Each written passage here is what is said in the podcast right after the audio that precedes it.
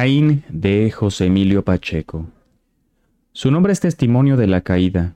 Caín, el can de la corrupción, el perro rabioso, que la tribu mata a pedradas. Caín, la propiedad, el poder, la soberbia. Caín, la cárcel.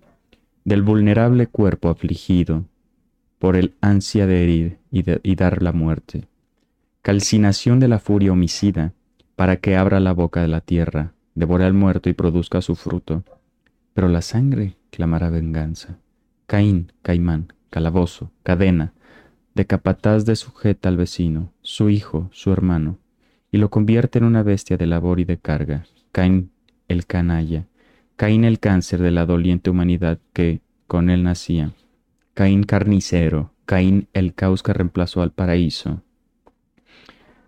Cardos y espinas, lo que fue el Edén, sudor, dolor para ladrar la tierra, que nos detesta con intrusos depredadores, el frío, el calor, el terremoto, el diluvio, la sequía, la tempestad, la epidemia, muestra hasta qué punto nos aborrece la tierra, nos ve como insectos torturadores que la roen por dentro y la saquean, envenenan, destruyen. Caín no perdonó la afrenta de su hermano fuera alabado y le dio muerte. Quizás Abel también lo odiaba. Al respecto, hay un silencio en el Génesis. Tal vez el precio de la caída radique en la fiera nostalgia de cada ser que sin saberlo recuerda. Adán tuvo el Edén sin compartirlo con nadie. Eva no fue invasora ni semejante, sino una de su infinita perfección y su carne ilesa no esclavizada al transcurrir ni al dolor. Caín mató a su hermano y abrió la historia. ¿Qué hemos hecho?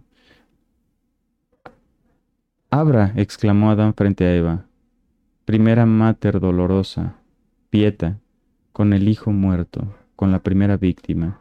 El primer eslabón de la cadena interminable, a través de su cuerpo herido, vino la muerte a compartir con el mal el mundo.